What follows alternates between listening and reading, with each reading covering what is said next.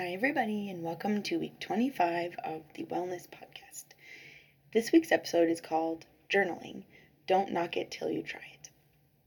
So, I'm a little surprised that it took me this long to actually dedicate an entire episode to journaling because I've been writing in a journal since, well, on and off, since I was probably 10 years old, and I've used them for many different purposes over the years. So, one of the things I've used well, when I started, when I was 10, I used my journal actually more like a diary just to tell me what I did that day and to remember it for the future. And especially like when my kids were little, I used to journal so that I would remember like what happened, but also so I'd remember how I felt because I, it was sort of like a different experience that I'd never felt before. So I have talked about in this podcast so far using journaling for a couple of purposes. One of them is gratitude, and I still do it every morning, just like two or three sentences, even when all I can think is I'm grateful that my cup of coffee is hot. So that is one way that journaling can be useful for mental health. Is to use it to remember that there are things that are good in the world that you're happy about and grateful for. Um, and another thing, so I just read this I sort of skimmed it because it was about medical personnel um, in um, journaling being therapeutic, but I was like, oh yeah, I've been doing this for a long time too. So one thing you can use it for journaling is also so it's talking about emotions like when you feel when I feel really horrible and I'm really mad about something, but I don't want to talk to the person right away because I'm mad at them or whatever. Um, uh, and, oh, and I was hearing listening to this in a podcast too. Anyway, that this is a, actually a legitimately good way to help sort of make your feelings um, feel less overwhelming and impossible to deal with. So just write them, even if it's really. Like, I hate this person. I wish they were dead. Like whatever. Your journal doesn't care. I mean, don't don't let the person see your journal later, or do it, you know, on on a computer or something, so they can't see it. But but say, you know, I hate this thing or I hate this situation or even like I you know, like I have two kids and sometimes like my kids are dicks. like that's fine. I love them more than anything in the world. You I'm sure no understand that even if you don't have kids. But sometimes they're dicks or I'm like, my kid's an asshole. Like write that in your journal. that's what this is for. It helps you because then you can get that feeling out of there. Okay, so using journaling for gratitude, using it to write that your kids are assholes or whoever you're mad at, or if you're just upset, if you're sad and you're sadder than anything in the world, like my written journals have tear stains on them sometimes because I'm sad when I write.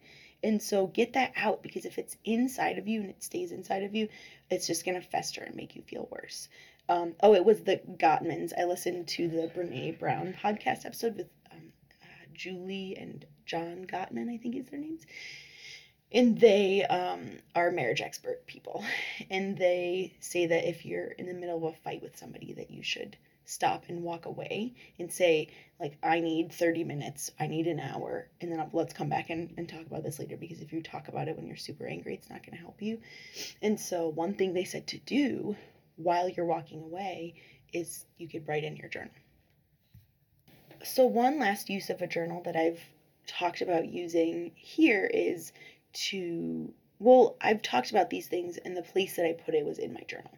So I talked about like thinking about things that you you want to remember about the pandemic and like thinking about the pandemic ending and thinking about things that you will do afterwards. So I actually after I did after I did week 24, this will be over someday part 2, I actually wrote in my journal some things that I really like that I want to keep about myself and the things that I've learned from the pandemic that I don't want to change.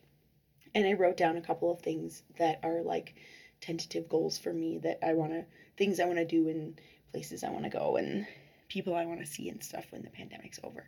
So though that's another way that's also helped me with my mental health during the pandemic to journal and also just like um, my last thing is I, I forgot about this i used to i don't care as much about this anymore for some reason but the beginning of the pandemic I wrote things like people are singing in Italy and like um, you know all the little things like you know there's signs that say you have to stay six feet away and sometimes they're cute. Like there was one we went skiing there was one that was like you'd stay away from wild animals so stay away from each other. I don't know.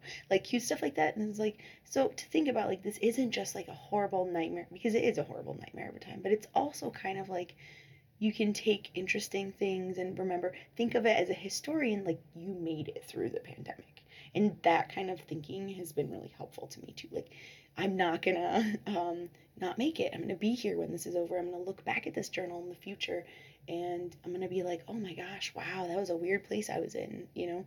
So um, all of those things can be helpful, and obviously I like writing because this is the longest podcast I've done in a long time. So action item: find one way that you can write in a journal this week, or go buy a journal, or just open, like I said, a Google Doc. Um, I have like two different journals, a written one and a Google Doc one. No, three, and my gratitude journal. Okay, have a great week.